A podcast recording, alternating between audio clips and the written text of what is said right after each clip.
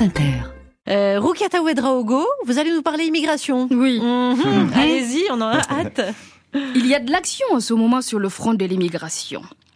Monsieur Darmanin prépare une loi sur le sujet et Monsieur Ciotti veut lui en dicter le contenu. Il paraît même qu'on les a vus essayer des perruques blondes dans un salon de coiffure à Château Rouge pour voir lequel de deux ressemblerait le plus à Madame Le Pen. Bref, le sujet est brûlant comme on dit au Zemmour Fan Club de Saint-Brevin. Alors moi, comme je ne connais rien du tout à cette histoire d'immigration et que je ne veux surtout pas dire de bêtises, j'ai appelé qui?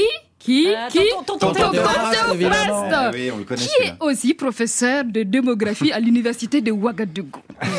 Ma fille, l'histoire de l'immigration là est très simple. Vous les Européens, vous ne faites plus assez d'enfants. Tiens, toi par exemple, tu en as combien? Un seul? À ton âge, là, tu devrais déjà en avoir 10 au moins. Et tu devrais déjà même être grand-mère. Bon, tonton, ce n'est pas moi le sujet de la chronique. Bon, bref, voilà. Votre population vieillit. Bientôt, il y aura plus de retraités que de travailleurs chez vous et donc vous ne pourrez plus financer votre système de sécurité sociale. tu es sûr? Tout à fait. Du coup, vos travailleurs seront de plus en plus vieux et de plus en plus usés et malades. Mais ils ne pourront plus se soigner car ils ne seront plus remboursés par la sécurité sociale. Et bien sûr, vos entreprises s'effondreront. C'est mécanique.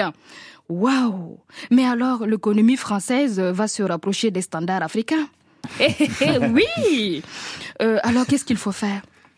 Ouvrez vos portes à la main-d'œuvre, à des jeunes gens, à des couples qui font des enfants. Et l'Afrique euh, peut en fournir plein. Hein Euh, ça manque pas ici, hein, ma fille. Oh, waouh. Oh là là Mais il y en a qui vont râler, tonton, hein, déjà qu'on nous parle de grands remplacements. Oui, c'est pas faux.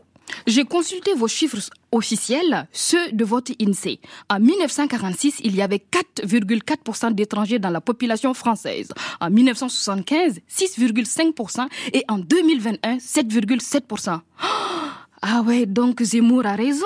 La proportion d'étrangers en France progresse. Oui, mais à ce rythme-là, le grand remplacement sera achevé dans environ 900 ans.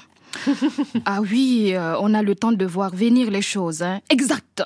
D'après mes calculs, le dernier Français sera remplacé par le dernier étranger arrivé en France en 2923. Ah, je comprends, mais tonton, dis-moi, où seront passés les Français euh, s'ils ne sont plus en France? Ah bah, Ils seront sûrement devenus des étrangers dans d'autres pays. Il faut juste leur souhaiter qu'ils ne soient pas accueillis par les équivalents locaux de Zemmour, Le Pen, Ciotti, Darmanin et consorts. Ah là là là là, quelle catastrophe, mais on peut éviter ça? Si? Si la France veut empêcher les étrangers d'arriver, elle peut aussi s'entourer de murs. Hein. Ah, Ça se fait beaucoup, c'est un peu à la mode en ce moment. Mais si la France fait ça, elle deviendra un EHPAD surendetté. Et sans compter qu'il faudra aussi trouver assez d'ouvriers français de chouche pour le chantier. Oh, mais tu sais, tonton, c'est pas obligé, hein, ça. À Mayotte, on demande bien aux gens de détruire leurs propres maisons. On pourra bien demander aux migrants de construire le mur qui les empêchera de passer. Ah, tu as raison, ma fille. On voit des choses merveilleuses de nos jours. hein. Bon, écoute, ma fille, euh, je vais raccrocher maintenant parce que c'est l'heure de amour, gloire et beauté. Au revoir, ma fille. Ah oui, ça marche toujours à Ouaga, ça. Oh oui. C'est vrai. Oh là là, mon Dieu, oui. Merci, Rukata Ouedraogo. C'était presque philosophique. Mais grave, c'était philosophique. Mais bien sûr.